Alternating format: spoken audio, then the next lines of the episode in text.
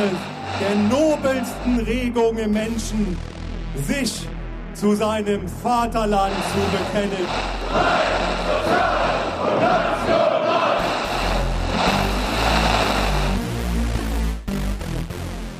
Ja, herzlich willkommen zur zwölften Folge unseres Podcasts Rechtsgerichtet. Ähm, wir wollen heute über ja, ein interessantes Thema sprechen, zuvor aber nochmal einen kleinen Rückblick machen auf eine unserer letzten Folgen über oder über mehrere unserer letzten Folgen, denn wir haben ja mehrmals schon über rechten Terror gesprochen und ja, bei meiner Arbeit habe ich jetzt vor knapp einer Woche, anderthalb Wochen mit einem Bürgermeister telefoniert, der vor ungefähr einem Jahr Morddrohungen bekommen hat per Brief, weil er sich eben ja in seiner Funktion als Bürgermeister für Flüchtlinge eingesetzt hat und eben auch dafür eingestanden ist, dass die eben in die Stadt kommen, in der er Bürgermeister ist.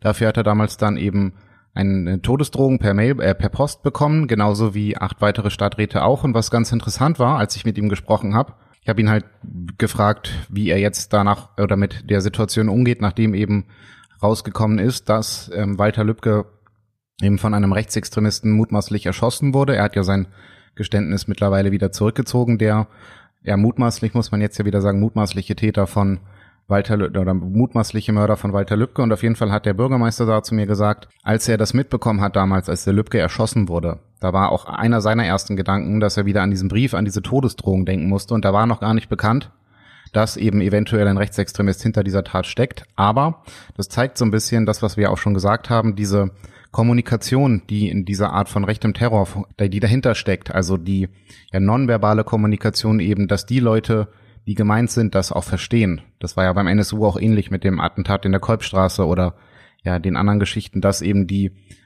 Opfer, die angesprochen werden sollen, auch verstehen, was hinter dieser Tat steht und die Ermittlungsbehörden eben nicht. Und das hat dieses Interview mit dem Bürgermeister eben auch ganz gut gezeigt, dass ja die Leute, die eben von diesen Taten angesprochen werden sollen, das auch verstehen. Ähm, ja, hat mich so ein bisschen überrascht. Hatte ich jetzt tatsächlich nicht mitgerechnet, dass sich das, was wir hier besprochen haben, tatsächlich so bestätigt. Gerade weil es eben ja auch ein Kommunalpolitiker ist, wo man jetzt denkt, okay, Morddrohungen können ja immer mal wieder vorkommen, aber er hat es halt tatsächlich relativ deutlich und auch mit, mit stockend ähm, ja zur Kenntnis gegeben, dass das für ihn doch ganz schön oder dass er damit ganz schön zu kämpfen hat, nicht nur für sich selbst natürlich, sondern eben auch für seine Familie. Und bevor wir weitermachen, ich bin natürlich nicht alleine hier, sondern ich habe ja noch einen Kollegen, der auch noch was sagen möchte. Ja, hi, jetzt auch von meiner Seite. Ja, man hat irgendwie, als ich angefangen habe mit dem Podcast, dann habe ich auch immer noch gerne mal Witze gerissen so. Und mittlerweile hat man so das Gefühl oder mal so eine freudige Begrüßung. Und ähm, wenn man jetzt äh, auch vor allem jetzt seit dem Fall um Walter Lübcke die Medien verfolgt, also es gibt im Thema Rechtsextremismus irgendwie echt nichts zu lachen. Und wir haben uns, als wir irgendwie damit angefangen haben, hatten wir gedacht, so wir suchen uns, also wir haben uns natürlich damit ausgekannt, aber es war irgendwie für uns auch so ein Nischenthema, was man mal besetzen muss. Und plötzlich ist es überhaupt kein Nischenthema mehr, es beherrscht die Presse und die sind richtig aktiv, die rechte Szene, es, es, es entstehen immer ganz neue Formen plötzlich, hat man das Gefühl. Ja, und so wie das, was wir halt jetzt auch mitbekommen haben, die neueste Entwicklung, wo wir heute dann drüber sprechen wollen, weil das hat dein Kommunalpolitiker wahrscheinlich auch noch nicht gewusst, dass es jetzt doch schwarz auf weiß Listen, Todeslisten geführt werden. Man kann auch noch sagen, in Anfang Juli jetzt wurde auch gegen den SPD-Chef in Sachsen, Martin Dulig, der hat Drogen bekommen, dem wurde eine, so eine, so eine Attrappe, eine Gewehrtrappe geschickt von einem Maschinengewehr. Ich glaube, es war sogar so eine G, äh, GSG 9 nee, wie heißt das? Äh, doch, nee, G36. Das war eine G36, ja. dieses, ähm, also vielleicht funktioniert das gar nicht so als Drohung, weil damit schießt man eh nur daneben. Genau. Also das heißt, es ist existent gerade, es ist ein Riesenthema und irgendwie haben, hat man das Gefühl, da passiert was, was echt beunruhigend ist und deswegen wollten wir jetzt heute auch nochmal darüber reden. Und der aktuelle Aufhänger ist natürlich jetzt die neueste Entwicklung ähm, vom Fall Nordkreuz da ist ganz spannend, das kam dann so auf, so und dann kam so was Neues raus und jetzt so im Nachhinein muss man das nochmal ein bisschen einordnen, weil da gab es schon viele Berichte, die damit zusammenhängen in der Vergangenheit und das wollen wir mal ein bisschen aufwärmen. Genau, vielleicht nochmal vorweg, wir haben es ja auch schon öfter angesprochen. Vieles, was über das wir sprechen, ist eigentlich nicht neu und so sind auch diese Morddrohungen gegen Politiker eigentlich nicht neu und auch diese Todesliste ist nicht neu. Wir müssen uns ja nur zurückerinnern an den NSU, da gab es ja auch eine Liste von potenziellen Opfern, die damals schon geführt wurde und es gab ja auch schon, das hatten wir auch in unserer letzten Folge ja schon angesprochen, diese sogenannte Red Watch von äh, Combat 18, wo ja auch schon Politiker oder ja quasi politische Gegner aufgelistet waren.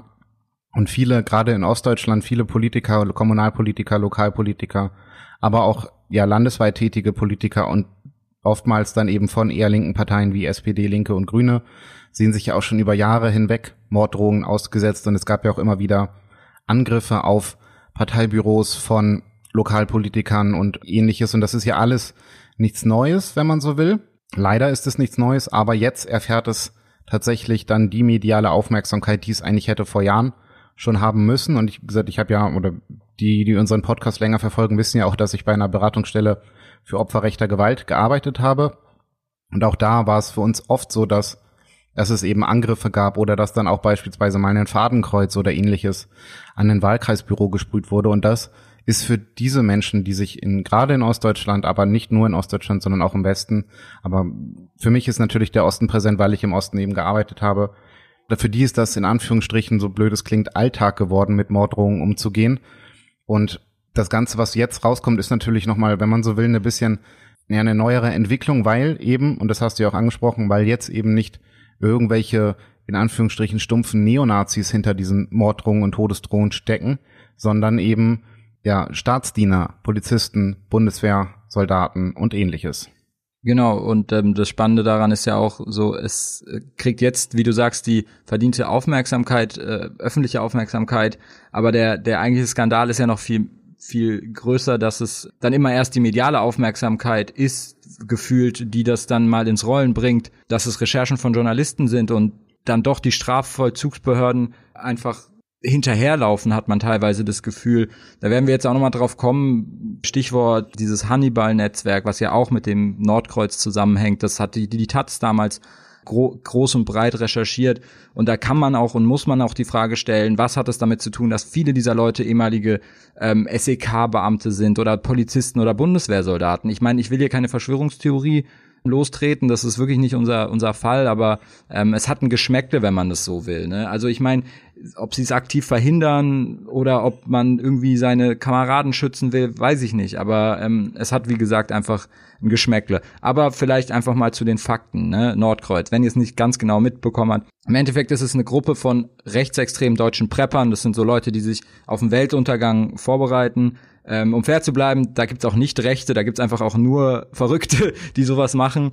Und ich will die nicht alle in einen Topf werfen. Es gibt, glaube ich, auch ein paar, die machen das, weil sie Bock drauf haben und es witzig finden. Aber ähm, irgendwie ist es doch auch ein gängiges Ding von Rechten.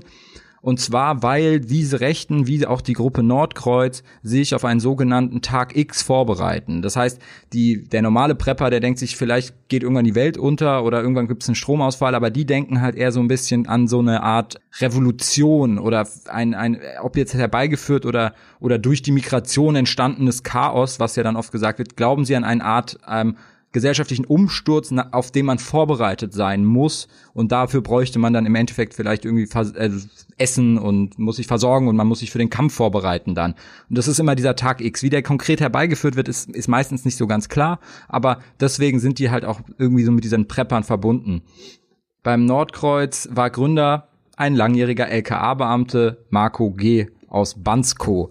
Ja, 2017 geriet die Gruppe dann schon mal in den, äh, in den Blick von äh, der Generalbundesanwaltschaft, weil sie diesen Tag X damals schon als Möglichkeit gesehen haben, Linke oder politische Gegner und in dem Fall wahrscheinlich nicht nur Linke, sondern einfach das politische Establishment teilweise auch, ja, zu töten im Endeffekt an diesem Tag X. Das ist sowieso eine interessante Frage. Okay, diese Listen sind die jetzt nur für diesen Tag X angelegt. Das heißt, wenn es soweit ist, dann muss man sofort die, die Volksfeinde ermorden oder, oder geht es auch darum, die im Vorfeld vielleicht schon zu ermorden? Das ist dann auch immer noch mal so ein Unterschied.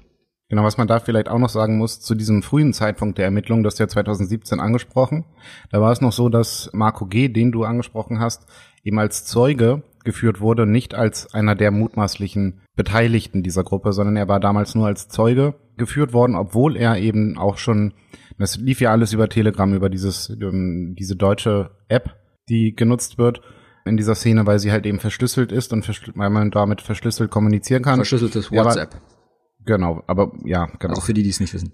Genau, es ist, gibt ja auch noch äh, Trema, heißt es, glaube ich, das ist noch kostenpflichtig und Telegram ist eben umsonst. Und Schön, jetzt haben wir auch alle drei genannt, damit wir hier auch keinen Ärger genau. bekommen. Journalistisch alles kein, sauber. Es gibt noch Signal, das müssten wir dann auch noch nennen. Ja, man muss immer drei nennen. Okay, okay, gut. Soweit bin ich neulich in meinem journalistischen Sorgfalt. Davon abgesehen, was ich noch sagen wollte, ist eben, dass er damals eben schon ja der Administrator dieser Gruppe war. Also er hat diese Gruppe ins Leben gerufen, war aber eben nur als Zeuge geführt worden zu dem frühen Zeitpunkt. Und dann ging die Entwick Entwicklung ja weiter. Ja, genau. Also ich meine, das ist jetzt alles, das sind alles jetzt so ein bisschen so Fakten oder so, so Datentroppen. Die Listen, die sie geführt haben, reichen wohl bis aufs Jahr 2011 zurück. Im August 2017 kam es in MacPom zu einer Razzia in vielen Wohnungen und Büros von Mitgliedern der Gruppe.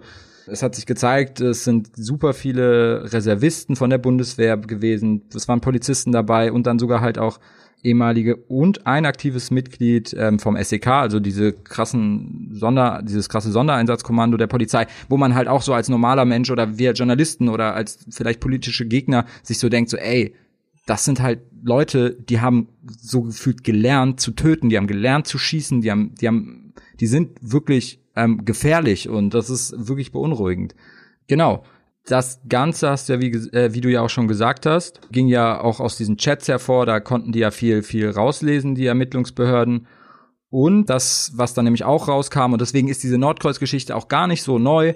Es gab Kontakt zu ähm, André S. Und das ist quasi der Gründer von UNITA, was damals von der Taz recherchiert würde, dieses Hannibal-Netzwerk, der auch schon verschiedene Chatgruppen hatte, wo es verschiedene Chatgruppen in Deutschland gab, die sich auch regional aufgeteilt haben, wo über solche Dinge geredet wurde, wo sich vorbereitet wurde für diesen Tag X, für so eine Art Revolution. Genau, was man auch nicht vergessen darf, ist dieser André S., den du angesprochen hast, der ist ehemaliger Bundeswehrsoldat auch und war Mitglied oder was heißt Mitglied, er war Mitarbeiter beim MAD, also beim Militärischen Abschirmdienst. Das ist quasi der Verfassungsschutz der Bundeswehr. Also der Teil, der quasi eigentlich dafür sorgen soll, dass keine Extremisten bei der Bundeswehr sind und wenn sie da doch sind, dass sie dann eben über diesen MAD quasi rausgefiltert werden und dann eigentlich rausfliegen sollten. Ja, das ist, man, man, man will es nicht fassen. Um, um jetzt hier nochmal die Geschichte weiter zu erzählen, 2019 wurden drei SEK-Beamte festgenommen. Sie haben nämlich, sie werden verdächtig, ähm, seit 2012 etwa 10.000 Patronen Munition aus dem Landeskriminalamt Mecklenburg-Vorpommern gestohlen und an den Gründer der Gruppe Nordkreuz, Marco G., weitergereicht zu haben. Und bei Untersuchungen wurden, äh, bei Durchsuchungen wurden dann auch noch Maschinenpistolen, also Uzis wurden festgestellt. Eine Uzi. Eine ja, Uzi. eine Uzi. Sorry, und ja, und vier weitere SEK-Beamte, heißt es dann so schön, wurden vorsorglich versetzt. Schön. Finde ich gut. Durchgreifen. Genau, aber diese, diese Uzi, die gefunden wurde, es hieß erst, die sei auch aus Beständen des LKAs. Es hat sich dann aber herausgestellt, dass das LKA solche Waffen gar nicht besitzt. Also Uzi, das muss man vielleicht noch dazu sagen, ist eigentlich eine, eine Maschinenpistole der israelischen Armee. Schnellfeuerwaffe, bla bla. Und die gehört eben oder fällt eben unter das Kriegswaffenkontrollgesetz, heißt, so heißt es, glaube ich. Und genau, die gab es eben bei, der, beim LKA gar nicht, sondern die ist von der Bundeswehr und es hat sich dann, wenn ich es jetzt richtig in Erinnerung habe, herausgestellt, dass diese Waffe bereits vor 15 Jahren aus den Beständen der Bundeswehr abhanden gekommen ist. Ja, genau. Ich finde, in dem, in dem Zusammenhang kann man erstmal auch erst diese interessante Frage aufmachen. Gibt es irgendwie eine Korrelation zwischen Polizei, Bundeswehr, Soldaten? Gibt es, also gibt es eine Korrelation dazwischen, dass Menschen, die bei Polizei, Bundeswehr etc. sind, rechtes Gedankengut haben, sind die vorher rechts und gehen dann zur Bundeswehr und sind weiterhin rechts oder werden die dort rechts oder was hat das Ganze miteinander zu tun? Das ist, finde ich, eine ganz, ganz spannende Frage in dem Zusammenhang. Und ich glaube, ich, ich für mich persönlich habe so verschiedene Erklärungsansätze. Ähm, was, was hältst du davon? Was, wie, was glaubst du ist da der, was, was, was, warum ist das so? Oder ist es Zufall und es ist halt einfach gar nicht so wild? Also ich glaube, Zufall ist es tatsächlich nicht. Anders als Frau von der Leyen würde ich jetzt weder die Bundeswehr noch die Polizei über einen Kamm scheren. Also es gibt, ja, ich, war, ich weiß nicht, ob es man, ich glaube, sie hat das Haltungsproblem genannt bei der Bundeswehr.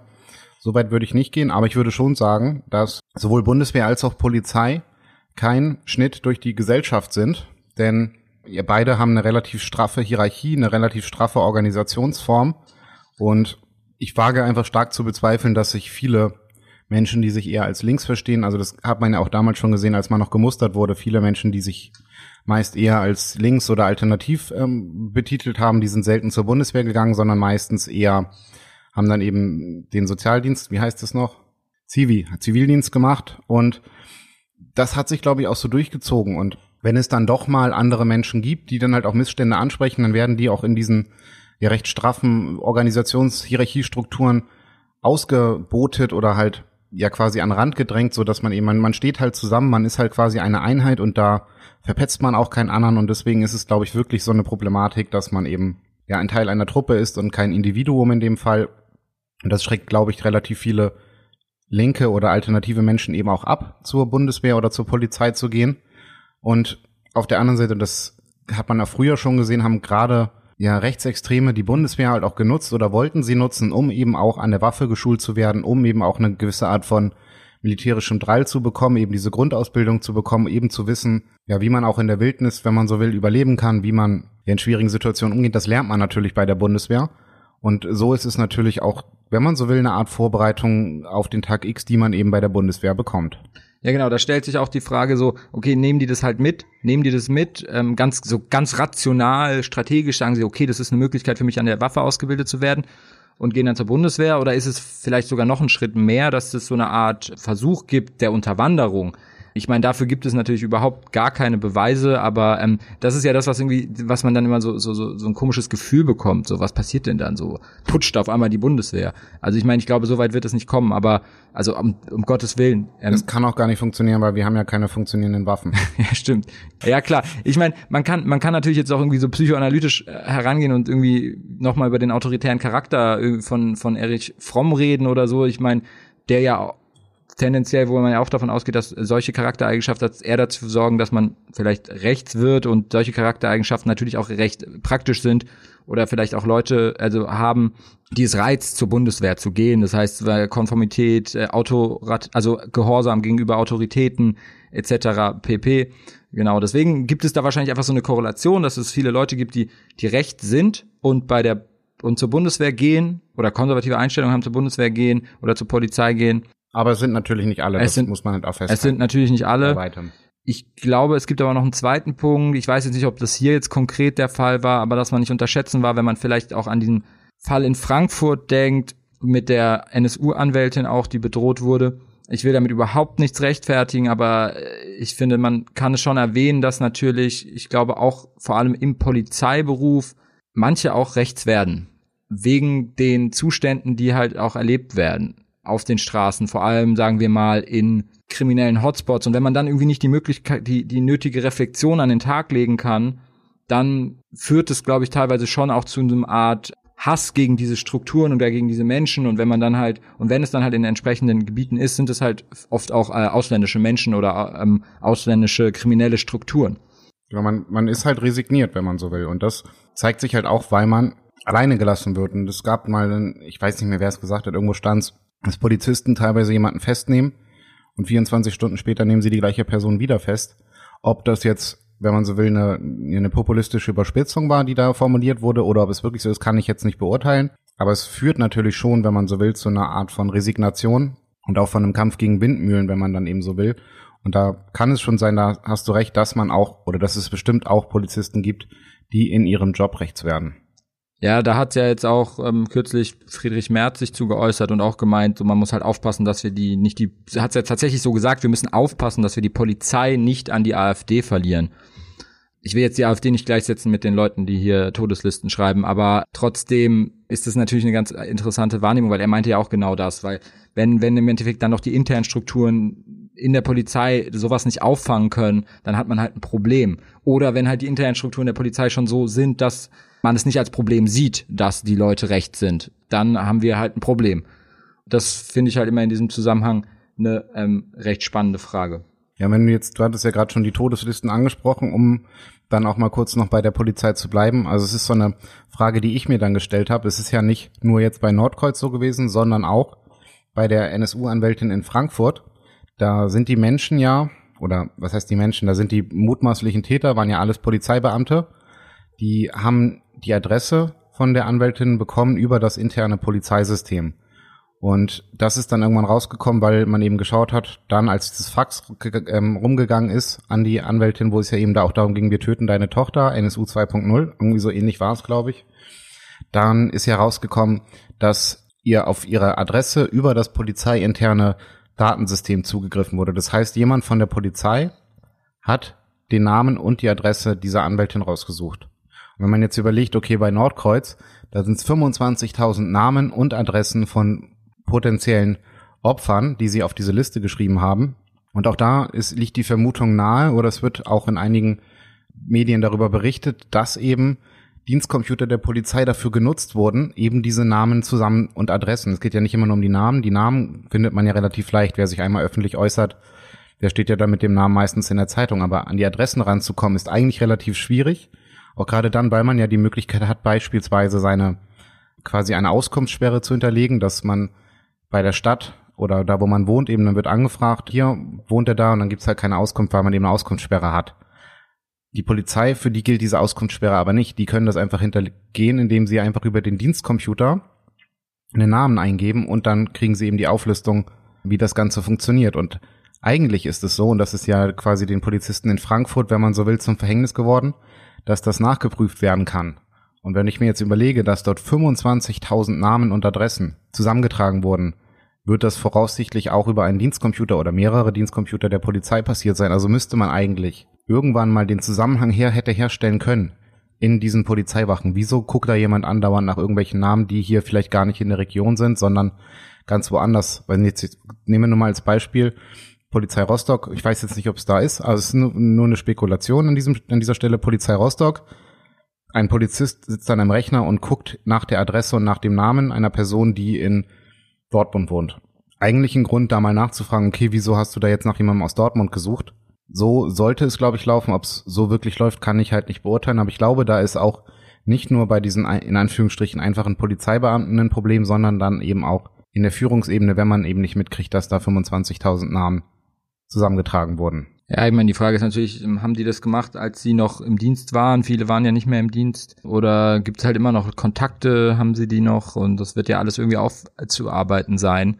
Und hoffen wir mal, dass das passiert und hoffen wir auch mal, dass, das, äh, dass wir das alles mitbekommen. Genau, und das ist ja auch noch der Punkt. Du hattest es ja angesprochen, ermittelt wird seit 2017 gegen einige Mitglieder der Gruppe Nordkreuz, aber nicht gegen diesen Marco G. Der ist erst jetzt 2019 in das Fadenkreuz der Ermittler gelaufen, gekommen, wie man so schön sagt. Weil man jetzt erst irgendwie, warum kann ich sie nicht sagen, aber wahrscheinlich ist man erst jetzt so weit gewesen mit den Ermittlungsakten. Wobei es hieß, Anfang des Jahres hat eine neue oder eine andere LKA-Abteilung sich die Akten nochmal angeschaut und dabei ist man halt auch erst auf diese Listen gestoßen und auf diese ganze Geschichte. Und du hattest es ja schon gesagt, im Endeffekt seit 2012 sind 10.000 Schuss Munition illegal ähm, aus den LKA-Beständen abgezogen worden. Auch das müsste man eigentlich mitkriegen und wenn es immer wieder passiert, ich meine 10.000 Schuss ist jetzt nicht wenig, ich habe keine Ahnung, wie viel Schuss man in einer Minute mit so einer Maschinenpistole wegballert, aber 10.000 Schuss ist jetzt nicht gerade wenig. Das muss doch auffallen. Ja, man, man fragt sich, man fragt sich. Naja, es ist ja auch nicht aufgefallen. In dem Zusammenhang, vielleicht um nochmal so ein bisschen äh, den Kreis weiterzumachen und nochmal auf dieses Netzwerk Hannibal zu sprechen kommen. Die ersten, glaube ich, breite Medienberichterstattung, die im Zusammenhang mit dem ähm, Hannibal-Netzwerk äh, entstanden sind, war ja diese absurde Geschichte um diesen ehemaligen Bundeswehrsoldaten Franco A. Sven, wie du dich wahrscheinlich erinnerst. Ja, damals war er aber natürlich noch Bundeswehrsoldat, ne? ja, genau. Und ähm, damals, also dem seine Geschichte, wenn ich mich richtig erinnere, ging, ging jetzt erstmal nicht durch die Medien, weil er einem rechtsextremen Netzwerk angehört hat. Seine Geschichte ging durch die Medien, weil er sich als Flüchtling ausgegeben hat und auch noch zu einer Ersteinrichtung in Gießen ge gelatscht ist und äh, sich als syrischer Flüchtling ausgegeben hat. Und ja, die haben es ihm geglaubt. Also und er wurde dann auch in eine Ersteinrichtung äh, zugewiesen und hat dann da ähm, hat dann dort gelebt. Und im Nachhinein kam dann heraus, dass man dass man davon ausging, dass er vermutlich versucht hat, so eine Art False Flag Terroranschlag zu planen, quasi als syrischer Flüchtling ein ähm, vielleicht irgendwas zu tun, um dann zu sagen, guck mal, die Islamisten oder wer oder die die Flüchtlinge, ähm, ja, die machen schlimme Sachen und um so ein bisschen mehr Hass zu schüren in der ganzen Debatte. Das ist halt total die absurde Geschichte. Genau, und wenn, wenn ich da nochmal kurz, die, die Geschichte wird ja noch absurder, wenn man sich den, den Hintergrund dieses Soldaten anschaut. Denn es war ja so, dass er eine Masterarbeit geschrieben hat mit eindeutig rechtsextremen Inhalt. Das gab damals auch dann, soweit ich es wenn ich es richtig in Erinnerung habe, das ist ja schon eine Weile her. Ich meine, es war aber so, dass ähm, es dann auch Hinweise gab, okay, hier, der Typ ist eventuell rechtsextrem, passt mal ein bisschen auf den auf und ich glaube, der MAD hat damals aber gesagt, oh, nö, das äh, geht in Ordnung oder die seine Führungskader oder wie auch immer. Auf jeden Fall hatte das überhaupt keine keine Kritik oder keine größere Welle ausgelöst. Das einzige, was dann eben kam, war diese Geschichte von der von der Leyen, die ja eben gesagt hat, ähm, es gibt ein Haltungsproblem in der Bundeswehr. Und natürlich war es danach meiner Ansicht nach richtig, dass Bundeswehrkasernen durchsucht wurden, weil es halt tatsächlich noch einen relativ starken Wehrmachtkult innerhalb der Bundeswehr gibt. Aber das hängt natürlich auch mit der, mit der Geschichte der Politik und mit der Geschichte der Verteidigungsministerien zusammen, weil man eben die Verbrechen der Wehrmacht auch lange Zeit nicht als Verbrechen anerkannt hat. Ja, das ist ja nochmal die nächste Debatte, dass es natürlich super schwierig ist innerhalb der Bundeswehr, auch wegen Führungsstrukturen und vielleicht auch wegen irgendwelchen Rechten, die das irgendwie auch cool finden, ähm, ist es natürlich für so eine Armee einfach für das Funktionieren einer Armee ist halt eine Art Gründungsmythos oder ein, ein Zusammenhaltsmythos unabdingbar. Und nach dem Zweiten Weltkrieg war das halt voll das Problem. Auf was, auf was soll man sich denn, auf was soll man stolz sein? Für was soll man kämpfen? Man kann ja natürlich nicht hingehen und sagen so, naja, unsere Vorgängerarmee, die war voll geil, so wollen wir auch sein. Das ging halt nicht und deswegen wurde da, glaube ich, auch lange, lange aus ähm, nicht wirklich was dagegen getan, weil man den den oder, oder beziehungsweise die Wehrmacht wurde dann auch in dem Kontext, ich sag mal, schön geredet, so von wegen, ja, war ja nicht die Waffen-SS, waren ja nur arme Soldaten, ähm, die haben ja nur Befehle befolgt und oder dann wird halt auch so ein Stauffenberg abgefeiert, der halt ein äh, waschechter Antisemit war. Ich meine, der Wendlerbau hier, Verteidigungsministerium, da wird Stauffenberg gefeiert überall. Ähm, der war ein astreiner Antisemit und der wollte Hitler nicht töten, weil er, weil er, weil er, weil er ein guter Mensch war, sondern weil er mit der militärischen Kriegsführung von Hitler nicht einverstanden war und nicht, weil er irgendwie Juden beschützen wollte oder sowas.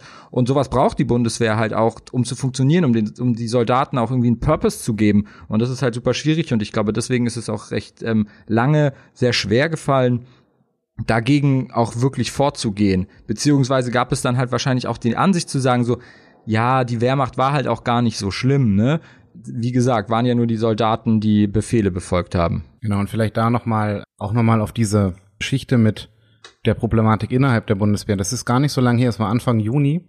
Da ähm, hat ein, oder ist bekannt geworden, dass ein Unteroffizier mehrmals Hinweise auf, auf möglicherweise rechte Kameraden gegeben hat. Und damals hieß es, also der Spiegel hat es, glaube ich, so geschrieben, Unteroffizier droht wegen oder Unteroffizier, der vor rechtsextremen Kameraden warnte, droht die Entlassung.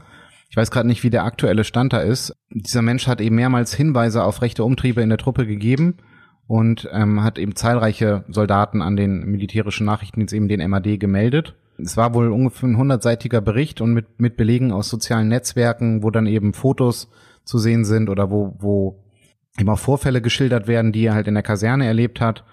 Demnach soll der MAD wohl zumindest in fünf Fällen Ermittlungen eingeleitet haben. Ist aber die Frage, ja, wie es weitergeht. Und das Bundeskriminalamt prüft da wohl auch mögliche strafrechtliche Relevanz. Und auf der anderen Seite heißt es dann aber, die Bundeswehr ähm, hält die, ja, die, diese Beschuldigung für haltlos und jetzt wird ihm wohl eine fehlende charakterliche Eignung für den Beruf des Soldaten nachgesagt. Zumindest hat es der Spiegel damals so formuliert.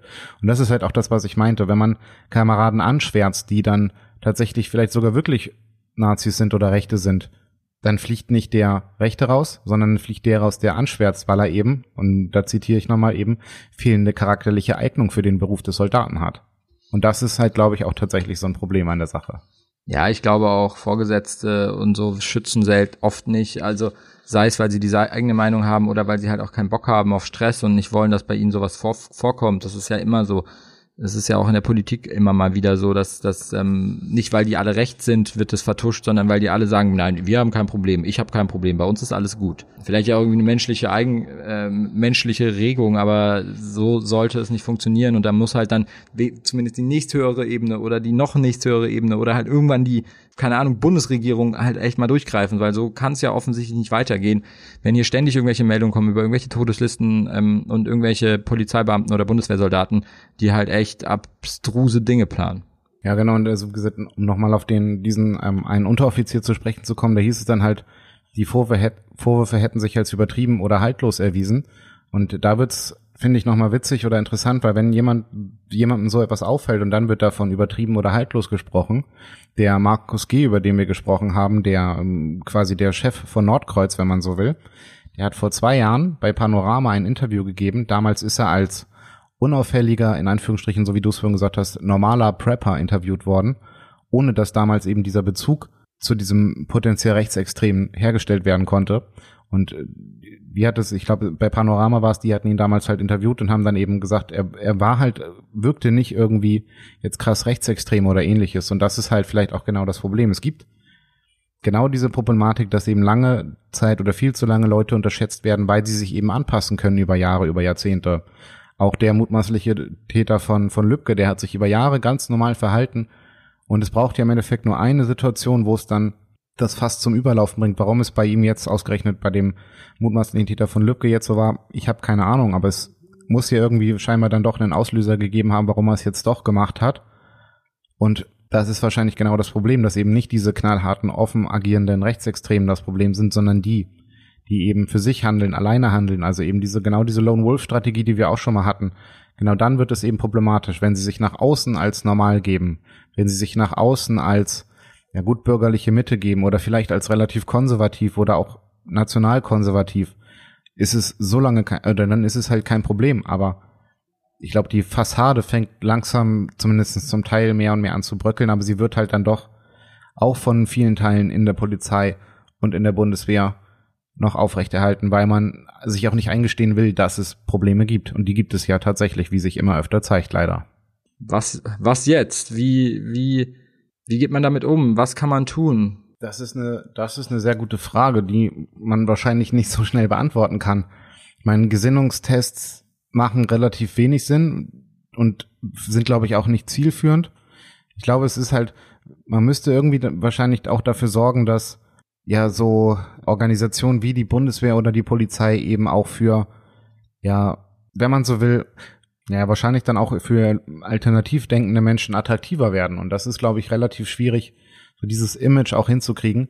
Und auf der anderen Seite, das hatte ich letztens gelesen, dass viele Leute tatsächlich kritisieren, dass die, dass die Wehrpflicht abgeschafft wurde, weil das sehr stark dazu führt, dass es eben auch diesen Gegenwind von, ja, dann bestimmten Menschen, die halt dann zur Bundeswehr müssen oder mussten, halt denen gibt es nicht mehr, sondern jetzt ist es eine Freiwilligenarmee und jetzt machen wirklich nur noch Freiwillige damit und das sorgt eben dafür, dass es da eine Verschiebung gibt, weil ja, wer will im Endeffekt freiwillig für sein Land noch sterben heutzutage? Ja, das heißt so, dass die vielleicht vorher noch Leute ähm, oder Soldaten oder Soldatinnen reingekommen sind, die äh, erst durch die Wehrpflicht gemerkt haben, ja, ist eigentlich ganz cool, die vielleicht gar nicht so eine Prädisposition hatten und jetzt eigentlich nur Leute reinkommen, die vielleicht schon irgendwie äh, schwierige charakterliche Eigenschaften haben oder wie darf man das verstehen?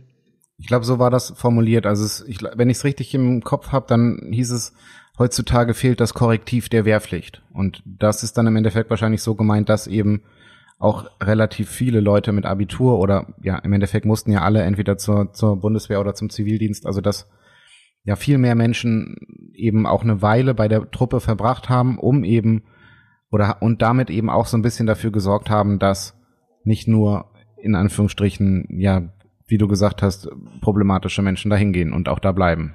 Ja, ich meine, es ist, glaube ich, auch im ganzen Zusammenhang äh, nicht hilfreich, ähm, sowohl Polizei als auch Bundeswehr auch immer so zu verteufeln oder so über einen Kamm zu scheren. Ich glaube, für für Soldaten oder Polizisten ist es natürlich schon auch irgendwie immer scheiße, wenn man, wenn man sich im Endeffekt fast dafür schämen muss, dass man dort ist. Und ich glaube, dadurch kriegt man halt auch so eine Art Ablehnung und dadurch haben natürlich aber auch andere Leute eine Ablehnung, da überhaupt hinzugehen. Und klar, es gibt sehr viel, es gibt natürlich Punkte, warum man vielleicht Armeen im Allgemeinen kritisiert oder die Polizei, aber auf der anderen Seite sollte man da halt vielleicht auch manchmal offener damit umgehen oder offener mit den Leuten auch umgehen, die ähm, in solchen Institutionen sind und dort ähm, bei der Polizei oder bei der Bundeswehr sind, weil es gibt auch immer gute. Das stimmt, das kann man definitiv nicht bestreiten und das ist, glaube ich, auch die Mehrheit der Beamten und auch der Soldaten aber die werden dann natürlich nicht gehört oder das ist halt wie mit der normalen Gesellschaft auch. Man, man schweigt halt, man nimmt es einfach hin, weil man, keine Ahnung, denkt, man kann es nicht ändern oder man will es nicht ändern, weil es einem vielleicht auch egal ist, weil es vielleicht für manche wirklich auch nur ein normaler Job ist. Auf der anderen Seite gibt es dann natürlich aber auch Leute wie unseren lieben Freund Rainer Wendt, der ja nun mal genau quasi das Gegenteil dessen ist, was, ja, was man sich, wenn man so will, von einem Polizeigewerkschafter oder von dem Polizeigewerkschafter, wenn man so will, ja auch eigentlich wünscht. Nämlich auch eine klare Haltung. Und ein, man, man erwartet ja meistens von Gewerkschaftern, dass sie eher, wie nennt man's, sozial ausgerichtet sind oder die meisten Gewerkschafter kommen, wenn man so will, ja eher aus einem alternativen Milieu oder aus einem ja eher, eher linken Milieu und bei der Polizei ist es halt scheinbar nicht so und Rainer Wendt wird ja quasi gefühlt von Woche zu Woche AfD näher oder vielleicht sogar noch weiter rechts außen näher. Ja, aber man muss auf der anderen Seite sagen, gibt es auch Oliver Malchow, der ist der Bundesvorsitzende der Gewerkschaft der Polizei und der ist eigentlich, ich habe auch schon ein paar Mal mit dem geredet und den interviewt, der hat eigentlich, der ist ein sehr vernünftiger und auch ähm, reflektierter Mann und ist auch immer so ein bisschen vielleicht so das gute Gewissen äh, oder gute Gegengewicht zu Rainer Wendt. Also auch nur um hier nochmal zu sagen, dass man da natürlich nicht alle über einen ähm, Kamm scheren kann. Natürlich, aber und um da auch nochmal kurz ähm, anzuschließen, es ist natürlich aber so, dass der Oliver Malchow verhältnismäßig weniger Öffentlichkeit bekommt als der Wendt, weil der Wendt eben viel klarer und viel populistischer auch in seinen Aussagen ist und deswegen natürlich auch mehr nachgefragt ist. Ja, Rainer Wendt ist halt ähm, Rainer Wendt ist halt ein politischer Aktivist mittlerweile und weniger ein Gewerkschafter. Ähnlich wie Maaßen. Ja, genau. Oder äh, Buschkowski aus Neukölln. Obwohl der ist Politiker. Politiker sind halt auch immer Politik, politische Aktivisten. Genau, wir haben, das muss man ja auch nochmal hinten ran. Es sind ja auch bei dieser ganzen Nordkreuz-Geschichte nicht nur aktive Soldaten und aktive Polizisten, sondern es sind ja auch Reservisten, also ehemalige aktive Soldaten, die mittlerweile halt normale Jobs oder andere Jobs machen.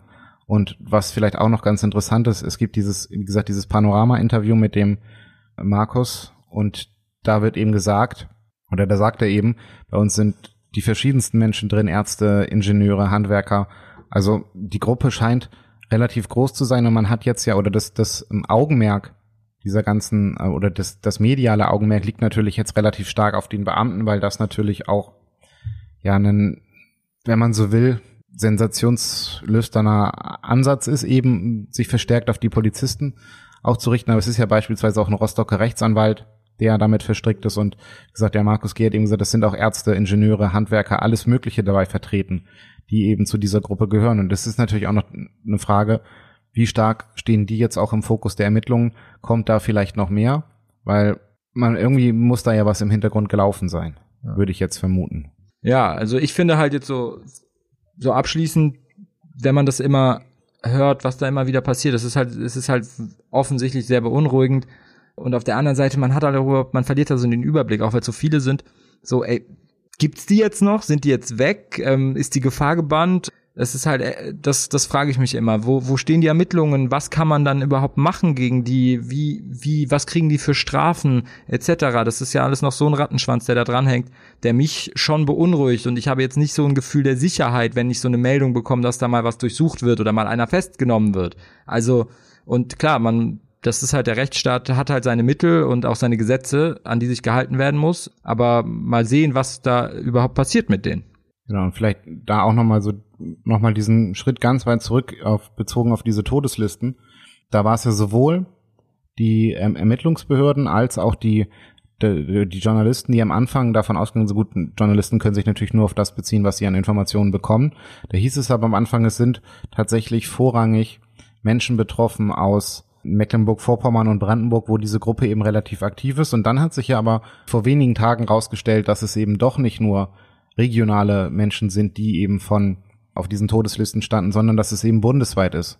Und das geht eben jetzt erst aus Vernehmungsprotokollen des Bundeskriminalamts hervor, die wohl ein oder ging über den wohl ein ja, ein Mitglied von Nordkreuz ausgepackt haben soll oder zumindest etwas erzählt haben soll. Da ist ja auch von Liquidierung und ähnlichem die Rede.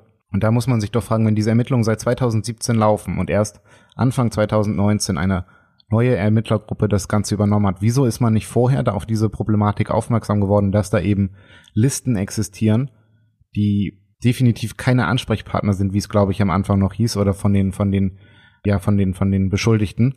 Die hatten, glaube ich, von, das sind, von irgendwelchen Ansprechpartnern gesprochen. Das sind ja aber jetzt keine Ansprechpartner mehr. Es sind ja wirklich tatsächlich Listen mit Menschen drauf, die eben getötet werden sollen. Und das bringt eben auch vielleicht nochmal diesen Zusammenhang mit, dem Lübcke auch zustande, der ja nach unterschiedlichen Informationen auch auf der Liste vom NSU gestanden haben soll.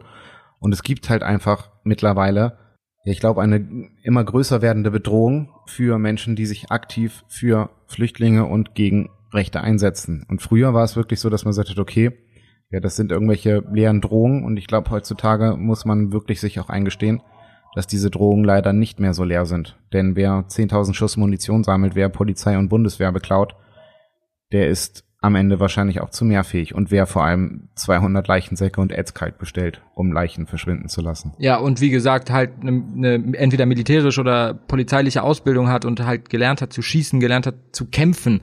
Das haben wir ja alle nicht. Also, das ist halt wirklich beunruhigend.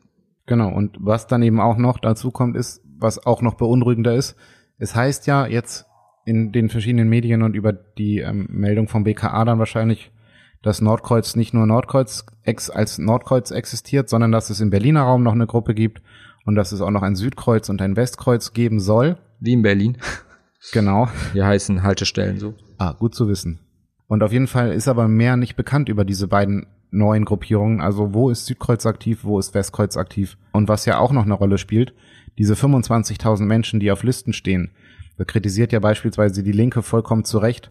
Warum werden diese Menschen jetzt nicht gewarnt? Und warum passiert da nichts? Warum werden diese Menschen nicht darauf hingewiesen, ey, ihr steht auf einer Liste von Rechtsextremen und wir wissen selbst gar nicht, wer alles Zugriff auf diese Liste hatte oder hat oder wie weit sich die verbreitet hat, wie die überhaupt zustande gekommen ist, das wissen wir alles gar nicht. Aber vorsorglich wäre es, glaube ich, sehr wichtig und sehr sinnvoll, diesen Menschen, die auf dieser Liste stehen, Bescheid zu sagen, ey, ihr steht auf dieser Liste und das, was können wir tun? Und da müsste es eigentlich so laufen, dass man eben, dass die Polizei dann sagt, okay, das können wir euch anbieten, das ist vielleicht sinnvoll. So ist es ja damals auch bei den Bürgermeistern gewesen, als die eben diese Todesdrogen per Post gekriegt haben und bei Stadträten, die haben danach eine Schulung von der Polizei bekommen, wie geht man mit sowas um. Und eigentlich ist das jetzt die Aufgabe der Polizei dafür zu sorgen, dass diese Menschen, die auf dieser Liste standen, auch davon erfahren. Definitiv. Aber die Polizei kriegt halt auch nicht mal hin, die ganzen Islamisten zu überwachen. Und Gut, ähm, es ist halt auch eine wahrscheinlich eine, eine Ressourcenfrage, dass wir jetzt da jetzt Vielleicht, vielleicht steckt das auch dahinter. Kann natürlich aber auch sein. Das ist eine, eine vielleicht wieder eine kleine Verschwörungstheorie und äh, das möchte ich nicht. Aber gut, wie willst du auch so viele, wie viele Islamisten sind es, die potenziell gefährdet sind? Und es ist ja auch jetzt keine Aufgabe, die man mal so eben aus der Hand schütteln kann. Da muss man natürlich auch sagen, okay, die Polizei ist auch nicht so glänzend besetzt heutzutage, dass man sich eben um all das kümmern kann. Aber das ist. Weil ja auch wieder niemand zur Polizei will, ne? Richtig, ja, es ist quasi ein wie nennt man das so schön? Äh, äh, Teufelskreis? Teufelskreis, zweischneidiges Schwert, wie auch immer. Aber ja, es wäre halt einfach eine wichtige Aufgabe diesem Menschen. Natürlich ist es schwierig, 25.000 Menschen Bescheid zu sagen, wo man auch nicht weiß, sind die Adressen noch aktuell, was auch immer, und so weiter und so fort. Aber das wäre jetzt halt eigentlich die nächste Aufgabe. Und darum müsste man sich jetzt definitiv kümmern. Ist natürlich nur die Frage, okay, welcher Polizist macht's, welchem kann ich vertrauen, welcher gibt die Liste nicht weiter. Ja, okay. Das, ähm, das ist natürlich wirklich die alles entscheidende Frage. Das war natürlich Ironie. Ja. ja. Ja, wir haben heute jetzt, glaube ich, auch einfach gedacht, wir machen mal so eine kleine Plauderrunde, weil irgendwie jetzt komplettes Thema nochmal zu wechseln und uns dem nächsten zu widmen, schien irgendwie nicht angebracht, weil das irgendwie alles noch so akut ist und vielleicht jetzt auch nicht direkt irgendwie Walter Lübcke mit Nordkreuz zusammenhängt, aber irgendwie geht das ja alles in dieselbe Richtung und deswegen wollten wir uns hier, glaube ich, auch einfach mal austauschen und äh, euch daran teilhaben lassen. Genau, was man vielleicht noch zu der Gruppe Nordkreuz sagen kann. Es gibt eine sehr gute Hintergrundrecherche und Informationen, die nochmal von Anfang bis heute, also bis vor zwei Wochen, glaube ich, dann einen relativ aktuellen Stand auch mit den ganzen beteiligten Personen nochmal rausgebracht hat. Das ist, der Film heißt Staatsfeind in Uniform. Staatsfeinde in Uniform ist ein Film von Dirk Labs, der lief bei ZDF Zoom. Kann man sich noch angucken. Vielleicht verlinken wir den auch noch mal bei bei Facebook oder bei Instagram, Instagram eher nicht, aber bei Facebook, weil es ist ein sehr guter Dokumentationsfilm, der eben nochmal diese Hintergründe auch darlegt und auch eben nochmal auf ja Sachen, die wir jetzt beispielsweise gar nicht angesprochen haben. Ja, dann vielleicht ein kleiner Filmtipp zum Abschluss. Genau, also wenn ihr jetzt noch nicht genug Gelaber und euch noch nicht genug in dieses Thema reingefunden habt, gerne der Hinweis an den Film Staatsfeinde in Uniform, Film von Dirk Labs. Guter Name. Ja, und damit sind wir dann auch am Ende. Ähm, vielen Dank fürs Zuhören und bis zum nächsten Mal. Bis dann. Auf Wiedersehen. Tschüss. Tschüss.